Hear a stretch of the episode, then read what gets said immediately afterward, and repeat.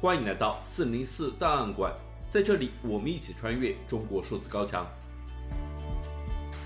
尽管中国的言论审查和舆论管控日趋严峻，国家对公民的监控也无处不在，但我们依然可以看到那些不服从的个体，顶着被删号、被约谈，甚至被监禁的风险，对不公义勇敢发出自己的声音。中国数字时代在四零四文库栏目中长期收录这些被当局审查机制删除的声音。本期节目，我们选读过去一周中引起舆论关注的三篇四零四文章。十二月二十二日，中国国家新闻出版署在其官方网站发布了关于公开征求《网络游戏管理办法》意见的通知，其中新增多条对游戏行业发展的限制。这一通知迅速引起热议，并直接导致腾讯、网易等涉及游戏领域的公司股价大跌。对此，微信公众号“古老板的老巢”发布文章质疑当局公布的政策，但原文很快便被删除。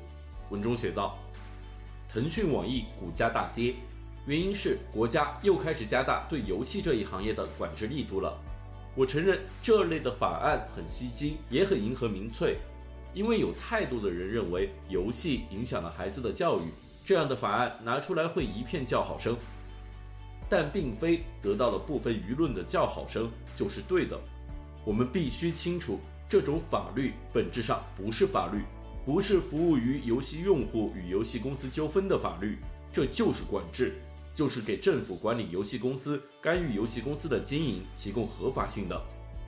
这种管制细到连游戏公司怎么做促销都管上了，是一种严格的干预手段。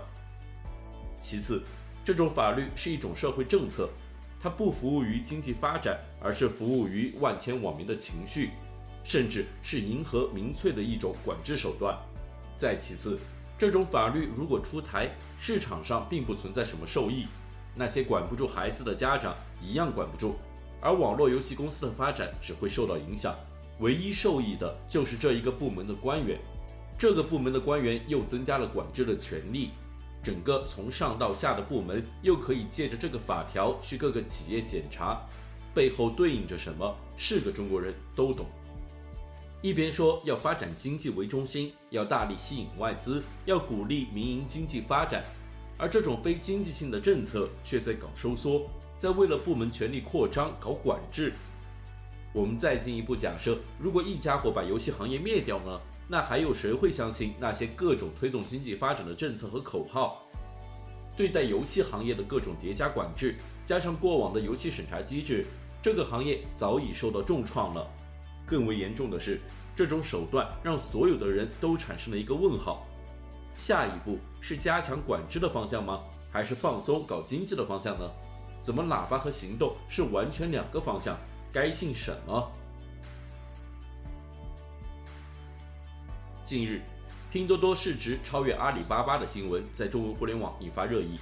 拼多多的海外平台延续了高投入营销加超低价产品的增长策略，实现市值攀升。然而，拼多多市值增长的背后是该公司对劳动者的无情压榨。对此，微信公众号“卓见 See Differently” 发布文章进行评论，但原文遭到删除。作者在文中写道：“拼多多在征战海外市场时，更是将其低价模式发挥到极致。为了更好地控制供应链，它采用了一种全托管的模式，相当于商家既不用操心前端的获客，也不用处理复杂的物流、运营、投流、售后。商家唯一要做的事情，就是按照备货单备好货，生产，再统一发到拼多多跨境的仓库中。”就这样，山东平度市的假睫毛，浙江湖州的童装，畅通无阻地发往海外。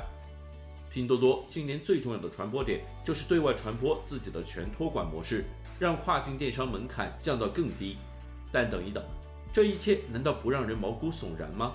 在整条生产链中，成千上万的中国工厂只需要听从平台的指令，按量备货，然后呢？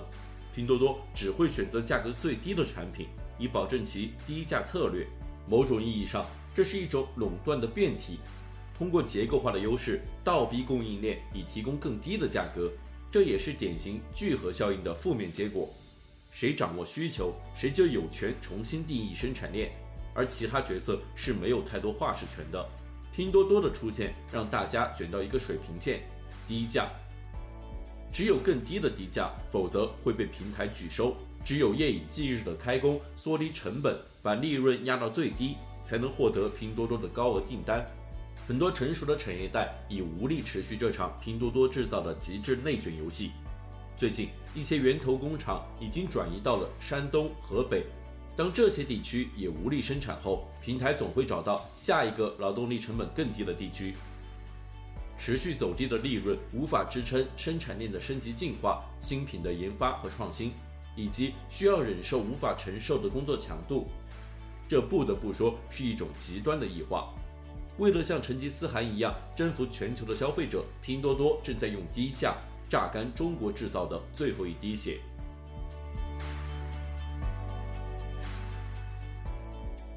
近日，微信公众号“真实故事计划 Pro” 发布的一篇讲述外卖员之家故事的文章，遭到审查删除。文中写道，在北京五环外的崔各庄，马闯一家三代居住在这里。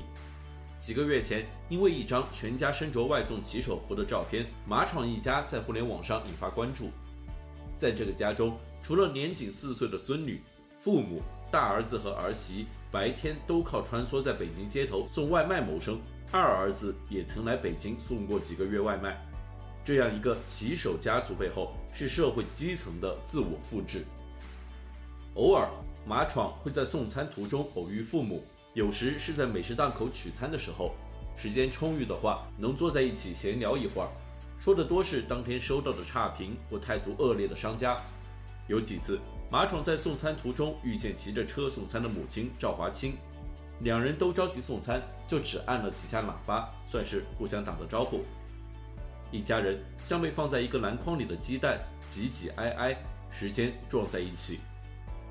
马闯一家五口都是骑手的视频在短视频平台引发热议后，有网友评论道：“下一代说不定还是送外卖。”一夜马国宝接受不了这样的论断与推测，马闯和潘明月也对女儿被牵扯进来感到不快。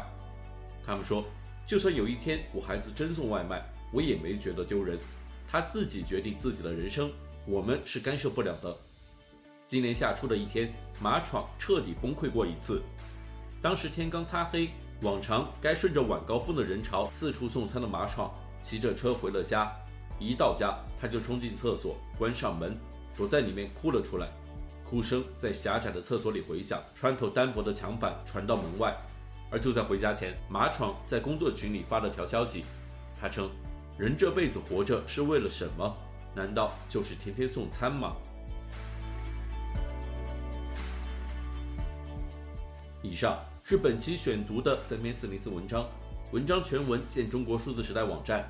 这些作品版权归原作者所有，中国数字时代仅对原作进行存档，以对抗中国的网络审查。中国数字时代 CDT 致力于记录和传播中文互联网上被审查的信息，以及人们与审查对抗的努力。欢迎大家通过电报 Telegram 平台项目投稿，为记录和对抗中国的网络审查做出你的贡献。投稿地址请见本期播客的文字简介。阅读更多内容，请访问我们的网站 cdt.media。